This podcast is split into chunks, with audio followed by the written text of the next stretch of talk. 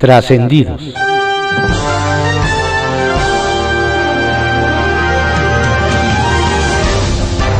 Continuamos con la audiosíntesis informativa de Adriano Ojeda Román, correspondiente a hoy lunes 6 de septiembre de 2021. Demos lectura a algunos trascendidos que se publican en periódicos de circulación nacional. Templo Mayor, por Fray Bartolomé, que se publica en el periódico Reforma. Una vez finiquitado el pendiente legislativo de la revocación de mandato, se espera que esta semana tomen protagonismo en el Congreso las tres iniciativas de cambios constitucionales que anunció Andrés Manuel López Obrador en materia de reforma política, eléctrica y de la Guardia Nacional. Incluso se dice que la reciente reunión del titular de Segov, Adán Augusto López, y el coordinador de Morena en el Senado, Ricardo Monreal, fue para afinar la estrategia que el flamante secretario ejecutará junto con la nueva consejera jurídica María Estela Ríos, para que sean aprobadas. La duda que queda es si los nuevos encargados de la interlocución política del gobierno buscarán negociar con las bancadas de oposición para encontrar consensos o si por el contrario apostarán a que se quiebre la alianza PAN-PRI-PRD para sumar los votos que necesitan. Y cuentan que un indicador de por dónde vienen los tiros será la actividad que tengan en estos días los dos brazos que suelen blandir los garrotes contra los adversarios de la 4T, la Fiscalía General de la República de Alejandro Gertz y la UIF de Santiago Nieto. Ya se verá si los nuevos fichajes presidenciales en gobernación y la consejería son técnicos o rudos.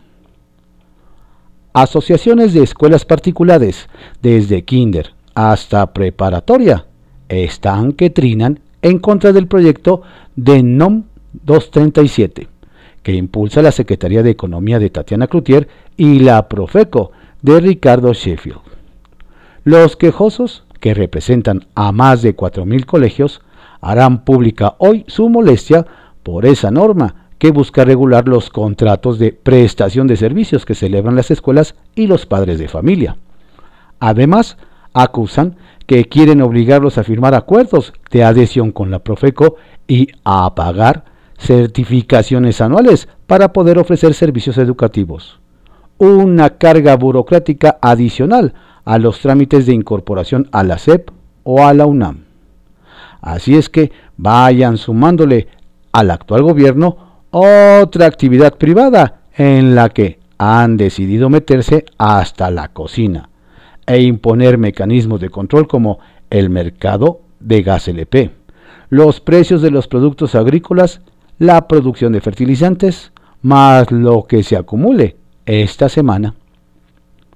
De los genios que le cambiaron el nombre de Avenida Puente de Alvarado a Avenida México Tenochtitlan y convirtieron el árbol de la noche triste en el árbol de la noche victoriosa, ahora llega la glorieta de la mujer indígena que reemplazará a la glorieta de Colón. Así, la nueva ocurrencia de la jefa de gobierno Claudia Sheinbaum, quien pareciera creer que el cambiarle nombre a las cosas, a los lugares e incluso a los cuerpos policíacos, como los granaderos que ahora son los antimotines, logra cambios fundamentales, aunque todo siga igual o peor. Bajo reserva que se publica en el periódico El Universal. Ricardo Anaya prepara defensa desde Nueva York. Ricardo Anaya, nos informan, no anda ni en Atlanta ni en Texas, como lo han asegurado autoridades mexicanas que presumen haber rastreado los movimientos del panista. Nos aseguran que el ex candidato presidencial, quien dice ser objeto de una persecución de Estado encabezada por Andrés Manuel López Obrador, renta un departamento en Nueva York, muy cerca de la Universidad de Columbia, donde fue profesor y tiene buenas relaciones. La zona es importante, no solo porque es sede de importantes despachos de abogados, sino porque está también cerca de la capital estadounidense, Washington, D.C., donde se encuentran las oficinas centrales de organismos internacionales como la Organización de Estados Americanos OEA. Anaya se atrinchera en el país vecino desde donde prepara su defensa y su estrategia mediática. otra cuota voluntaria, ahora en el IMSS. Nos cuentan que a quienes les pidieron muy amablemente que compren su cachito para el sorteo de la Lotería Nacional que se llevará a cabo el 15 de septiembre, fue a los trabajadores del Instituto Mexicano del Seguro Social IMSS. Nos dicen que fue Víctor Nogués Hernández, enlace administrativo de la Unidad de Comunicación Social, y a petición del titular de la Coordinación Administrativa de la Dirección de Operaciones y Evaluación, el que se encargó de hacer la invitación a todos los empleados del IMSS para comprar los cachitos en un inicio. El plazo para hacerlo era el 25 de agosto. Pero debido a que no hubo respuesta esperada, esta fecha se extendió. ¿Será que el Seguro Social cubrirá su cuota de billetes de lotería? ¿Seguirá la 4T pidiendo a los burócratas amables aportaciones como estas? Rumbo a las elecciones en Edomex. La multa de 4.5 millones de pesos que impuso el INE a Morena por el descuento del 10% de sus salarios a los trabajadores del municipio de Texcoco durante la presidencia municipal de la hoy secretaria de Educación Delfina Gómez, le pega directamente al partido en su propósito de obtener la gobernatura del Estado de México. Y es que los aspirantes a candidatos de Morena al gobierno mexiquense son de Texcoco. Higinio Martínez, la ya citada Delfina y Horacio Duarte, quienes en mayor o menor medida están involucrados en el caso. Por esa razón, Higinio Martínez, principal precandidato morenista para las elecciones de 2023 a la gobernatura, salió de inmediato a decir que no se descontó el salario de los trabajadores, sino que estos lo donaron de manera voluntaria. ¿Podrán vender los morenistas en la entidad la idea de que ellos combatirán la corrupción frente a un ejemplo tan flagrante? Reacomodos en el PAN. Marco Cortés está moviendo sus fichas para poder repetir en la presidencia del partido. El primer paso para ser bien visto por los suyos fue pedir licencia para garantizar que haya piso parejo con sus contrincantes Adriana Dávila, Gerardo Priego y Kenia López Rabadán. Otro enroque que realizó fue convencer al gobernador de Querétaro, Francisco Domínguez, de bajarse de la contienda y darle su apoyo, lo que le permitió que el domingo le declararan su respaldo por escrito los militantes de Guanajuato y de la entidad queretana. Así, nos comentan, el michoacano busca asegurar holgura para hacerse nuevamente de la presidencia del partido. Confidencial, que se publica en el periódico El Financiero. Cocinan reforma para asegurar megabancadas. Esta Sí, con el apoyo de la oposición, en San Lázaro, tienen ya en la mesa una reforma a la ley orgánica del Congreso y al reglamento de la Cámara de Diputados para poner claramente en la legislación la posibilidad de que los bloques puedan armar sus megabancadas. Ya solo cocinan el trámite para subir esta semana a la tribuna el ordenamiento, que establece que, con independencia de la libertad para organizarse, los grupos parlamentarios de ambas cámaras del Congreso de la Unión podrán conformar coaliciones legislativas para cumplir sus compromisos contraídos en las campañas electorales. Acelera Adán Augusto trabajo político. Tal como se le indicó desde Palacio Nacional, el titular de gobernación, Adán Augusto López, no ha parado en su trabajo político. Ya sostuvo reuniones con legisladores, partidos y gobernadores de oposición lo que su antecesora no hizo.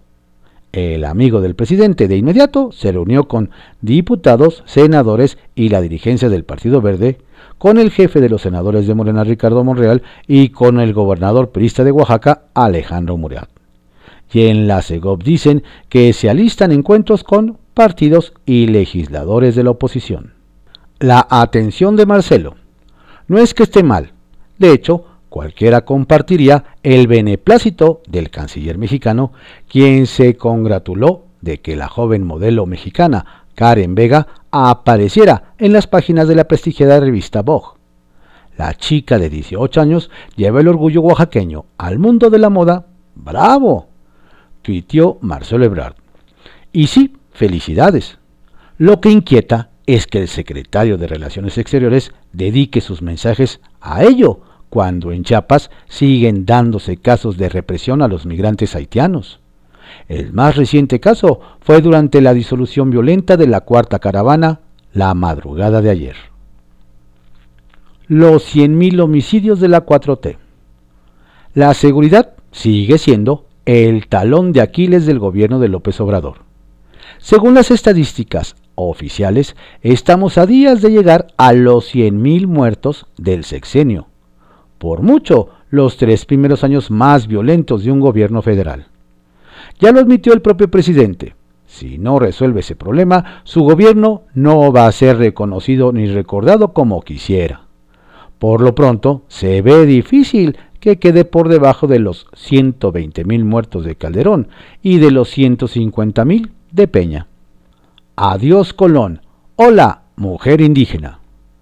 Por más de 100 años permaneció en la glorieta de Colón, en Paseo de la Reforma, la estatua del descubridor de América.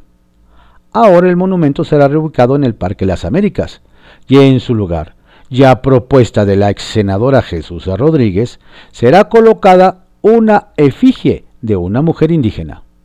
No es que no se reconozca la aportación histórica del navegante genovés, acotó la jefa de gobierno Claudia Sheinbaum. Pero sí representa, dijo, la visión europea del descubrimiento de América, mientras que aquí hay otra visión relacionada con el genocidio que cometieron los españoles en Tenochtitlan. Diamante precipitado. Todavía no inician el año electoral para renovar gubernaturas en seis estados y ya hay suspirantes que se autocandidatean con todo y partido sin que éste se entere. Es el caso del actor Roberto Palazuelos, quien se dijo candidato a la gubernatura de Quintana Roo por Movimiento Ciudadano. El Partido Naranja dijo que no ha tenido ningún acercamiento con el Diamante Negro y recordó que aunque sus candidaturas son abiertas, primero se requiere una convocatoria oficial. Edil anticipado. La revocación de mandato aún está lejos de ser una realidad, pero hay morenistas que ya se organizan para mover sus estructuras a favor del presidente. Y si no, pregúntenle a Fernando Vilchis, alcalde de Catepec, quien promovió la primera Asamblea Informativa Nacional ante medios y ya generó una queja del PRD ante el INE, pues el Consejo General prohíbe a cualquier funcionario involucrarse en el eventual ejercicio de participación ciudadana. Kiosco, que se publica en el periódico El Universal.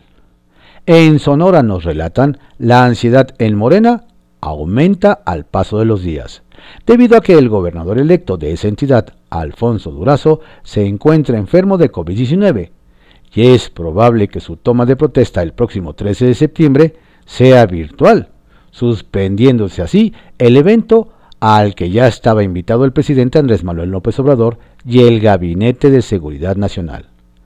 El tema, nos dicen, mantiene en tensión al Frente Guinda, pues aun en el caso de que don Alfonso sea dado de alta antes de la fecha, las medidas sanitarias tendrán que reforzarse y lo que se mantiene en incógnita es si el presidente decidirá aceptar la invitación, mostrando así el mejor músculo de la 4T en el Estado, u optará por guardar la sana distancia con su secretario de Seguridad y Protección Ciudadana. Quirino entre abrazos y balazos. En Sinaloa nos platican el cambio de gobierno estatal también ha levantado más de una ceja pues cada vez se ve más tersa la relación entre el aún gobernador Quirino Ordaz del PRI y su sucesor, Rubén Rocha de Morena, cuya cercanía ha quedado plasmada en distintos eventos oficiales y tiene su origen en años pasados, cuando incluso el segundo fue coordinador de asesores del primero. El tema nos indican es que este aire amistoso no prevalece entre todos los integrantes de la 4T en la entidad, y así se dejó ver este domingo cuando la mayoría de morenistas optó por no acudir al último informe de gobierno de Don Quirino en el Congreso Estatal. Al parecer atrapado entre abrazos y balazos, quedará el gober al final de su mandato. Desvío con medios dudosos. En San Luis Potosí, nos narran, sigue la mala racha para el edil de la capital, el ex candidato de Morena, Javier Nava, pues su jefe de comunicación, Tiburcio Cadena, ha sido señalado de operar de forma irregular millones de pesos del erario. Según nos dicen, don Tiburcio, quien llegó antecedido de ser jefe de un medio local, que por cierto se encuentra amenazado por cerrar su señal, dispuso de unos 17 millones de pesos a través de contratos a medios de comunicación patito, a los que pagó con dinero público. A detalle nos indican que el funcionario creó unos 10 portales de Internet con distintos nombres, pero dados de alta el mismo día, para luego generar convenios millonarios con estos, y se especula hacerse de un dinerito extra. ¿Qué tal? Polémicas amistades en el PAN. Nos cuentan que en Baja California Sur, quien recibió una lluvia de críticas fue la senadora panista Guadalupe Saldaña, al formar parte del grupo de senadores que se reunieron con el líder del partido español ultraderechista Vox, Santiago Abascal.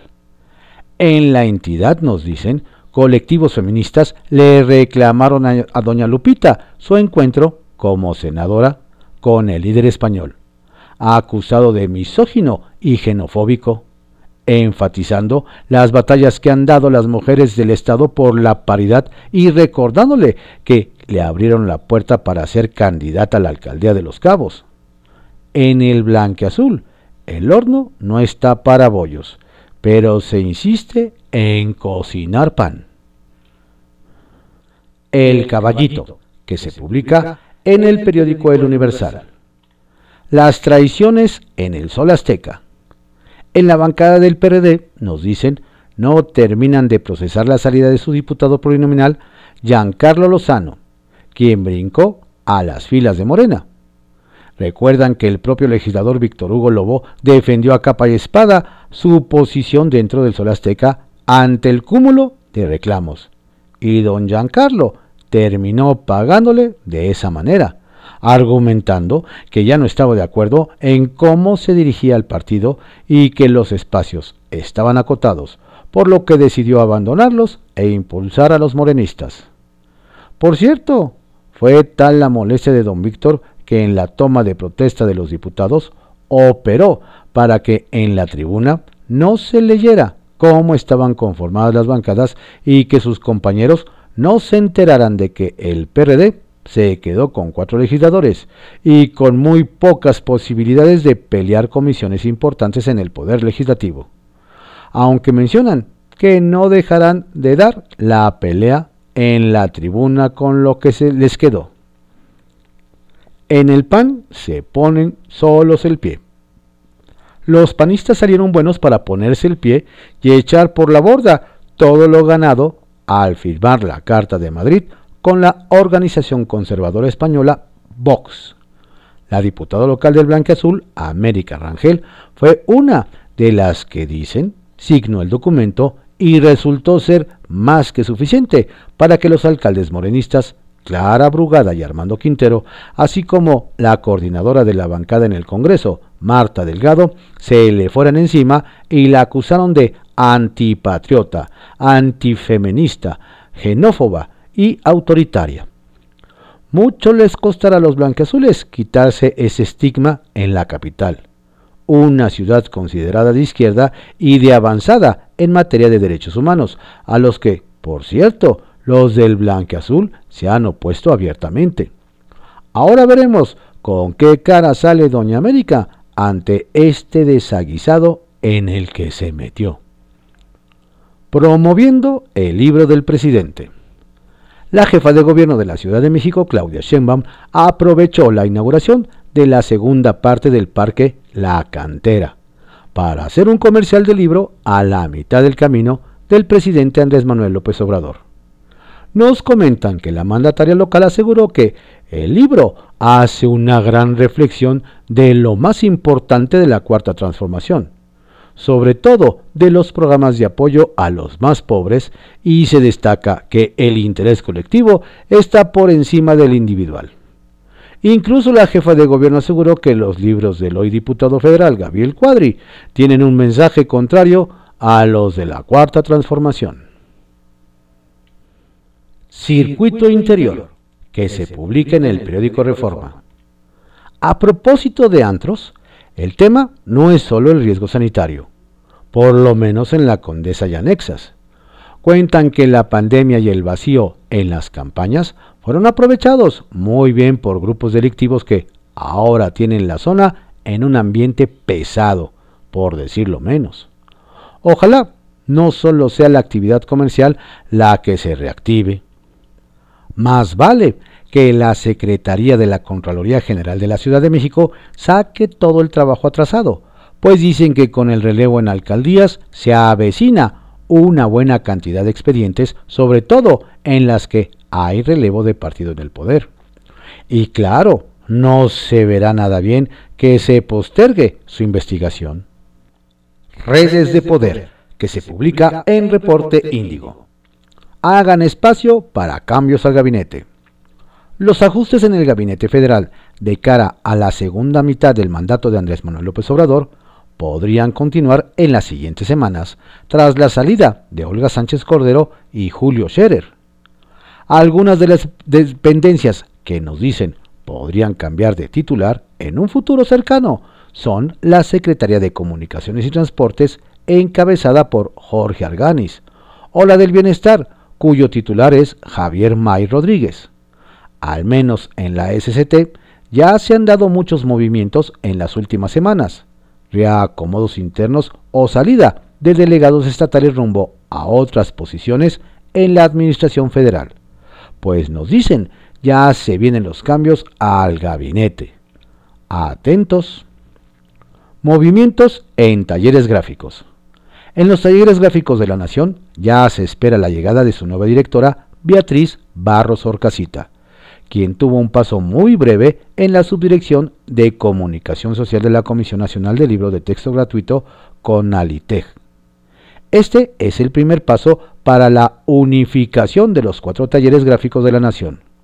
Pero ante estos movimientos, también se están presentando tensiones entre los trabajadores por un posible recorte de personal. Movimientos azules.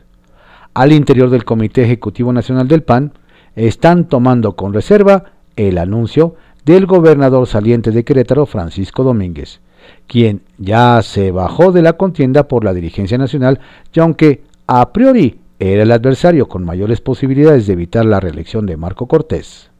El que no participe formalmente como candidato, nos comentan, no quiere decir que el grupo de gobernadores azules no pueda operar en favor de uno u otro aspirante y aunque los pronósticos se inclinan hacia Marco, las recientes controversias en el panismo, como los vínculos con Vox, podrían cambiar el panorama. Trascendió, que se publica en el periódico Milenio. Trascendió que el líder de Morena en el Senado, Ricardo Monreal, aprovechó su discurso en la presentación del informe de actividades de su correligionario José Narro para presumir la unidad de su bancada tras la aprobación de la ley de revocación de mandato, pese a los diferendos que tuvo por momentos con la presidenta cameral y exsecretaria de Gobernación Olga Sánchez Cordero. A pesar de los presagios de ruptura y división en el Congreso, logramos obtener casi la unanimidad y así vamos a intentar trabajar en esta legislatura dijo el también presidente de la Junta de Coordinación Política ante una decena de integrantes de su fracción presentes en el acto celebrado en Zacatecas. Trascendió que el próximo miércoles tomará posesión desde Ciudad Juárez la gobernadora de Chihuahua, Maru Campos, quien se impuso en la elección de junio pasado a todos sus contrincantes, incluido el mandatario saliente, el también panista Javier Corral, quien ya avisó que no lo esperen en el acto protocolario de cambio de poder. Quizá porque en días pasados el Congreso del Estado le negó la escolta solicitada a la nueva administración. Trascendió que en oficinas del gobierno federal coinciden en que uno de los casos que no ha tenido justicia plena es la matanza de 72 migrantes extranjeros en San Fernando, Tamaulipas, en agosto de 2010. Pues solo hay 15 personas detenidas, pero ninguna sentenciada. Al cumplirse 11 años del crimen perpetrado por los Zetas, cuentan que la Fiscalía General de la República tiene aún trabajo pendiente como identificar nueve restos de víctimas, mientras que las familias siguen luchando para tener acceso al expediente completo. Desde las cloacas, por el duende, que se publica en el periódico La Razón. No es falta de cariño. Como lo lee en el encabezado de esta columna, no es falta de cariño y tampoco es abandono, como se ha hecho creer en algunos espacios informativos. Tampoco se trata de que se esté dando una ola de inconformidad al interior del gabinete presidencial mucho, pero mucho menos es que haya un encontronazo entre algunos grupos contra otros. Es simple, me explica una fuente cercanísima al presidente Andrés Manuel López Obrador y quien estuvo durante la integración del gabinete y ha estado en el proceso de cambios en el mismo. Se terminaron los compromisos y ahora se gobierna con gente del equipo. Aunque usted no lo crea, y los hechos así lo demuestran, AMLO llegó a Palacio con varios compromisos que tuvo que pagar con cargos. A la mitad del camino y hay otros que durarán todo el sexenio. Olga Sánchez Cordero, Simón Levy, Irma Erendi Sandoval, Germán Martínez, Carlos Ursúa, Margarita Ríos Farjat, Blanca Jiménez, Javier Jiménez Espriu y un largo etcétera. Más de 30 movimientos en total. Hay un antes y un después, dijo el propio presidente hace unos días, y el mensaje fue claro, seguirán los cambios en el equipo de trabajo. En el caso del último movimiento, me cuentan que el compromiso con Julio Scherer era hasta la mitad del sexenio. En el caso de Olga Sánchez Cordero, ella misma ha comentado en charlas con periodistas que el Ejecutivo Federal le puso sobre la mesa la oportunidad de retirarse en este momento de la Secretaría de Gobernación o prácticamente renovar el ciclo y seguir hasta el final del sexenio. Ella decidió por un lugar más cómodo, el Senado de la República. Ahora vendrán nuevos cambios, me aseguran fuentes cercanas al mandatario más funcionarios de alto nivel que dejarán carteras importantes, sobre todo las que tienen que ver con proyectos de infraestructura que en la segunda mitad de la administración obradorista se tendrán que dar porque hay que apretar el paso. Y así como algunas caras se irán, otras antiguas regresarán, y algunas otras sorprenderán. De mí se acuerdan en este último punto. También habrá cambios relacionados con la sucesión presidencial de 2024. Habrá quien vaya a reforzar el equipo de la consentida para acercarla más al presidente y que aparezca a su lado en cada vez más actos públicos. Eso sí, los tiempos y formas los maneja el presidente. En el baúl. Así como hay cambios en el gabinete presidencial, así los habrá en equipos de gobiernos locales. Esto se va a poner bueno. Cuestión de tiempo. Sacapuntas, que se publica en El Heraldo de México. Las despedidas.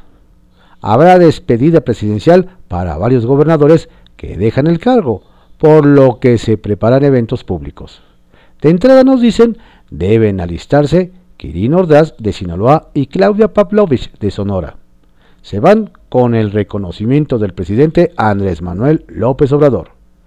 Empieza el aplausómetro. Comparecencias. Y a propósito de la pasarela, en breve comenzará el desfile de funcionarios en el Senado para comparecer.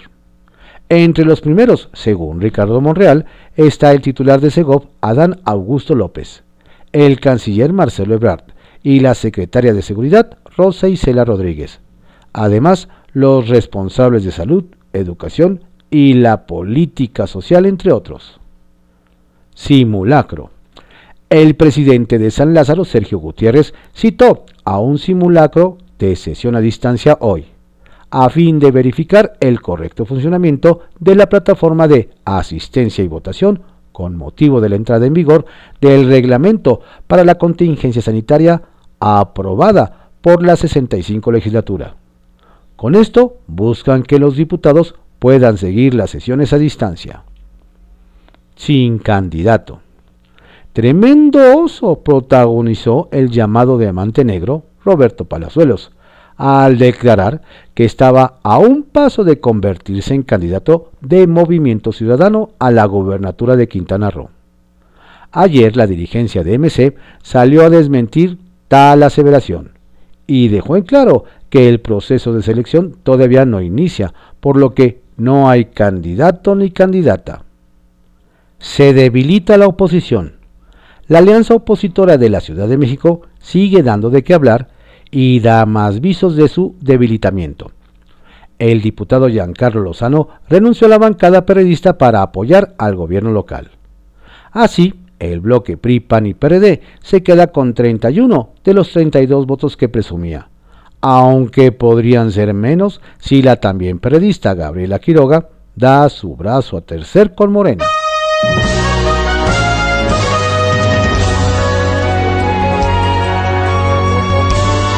Estos fueron algunos trascendidos que se publican en periódicos de circulación nacional en la audiosíntesis informativa de Adrián Ojeda Román, correspondiente a hoy, lunes 6 de septiembre de 2021. Tenga usted un excelente día y una estupenda semana. Por favor, cuídese, no baje la guardia. La pandemia sigue. Reciba saludos cordiales de su servidor, Adrián Ojeda Castilla.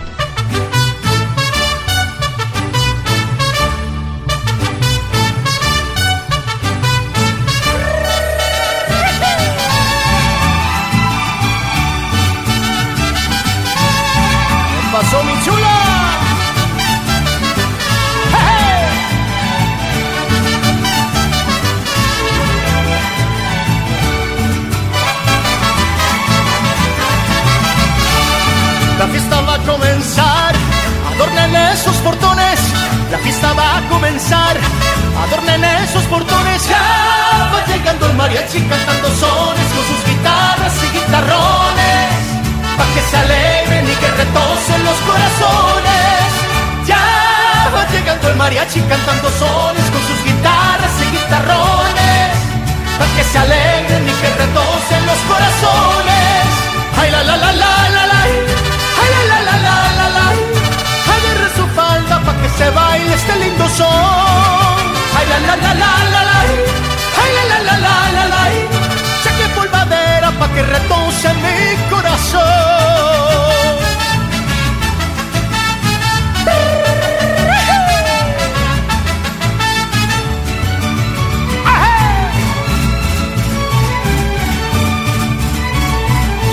Ay, ay, ay, la fiesta sigue bonita, toda llena de alegría, la fiesta sigue bonita toda llena de alegría. Sigue tocando el mariachi con sus violines, con sus trompetas y la vihuela.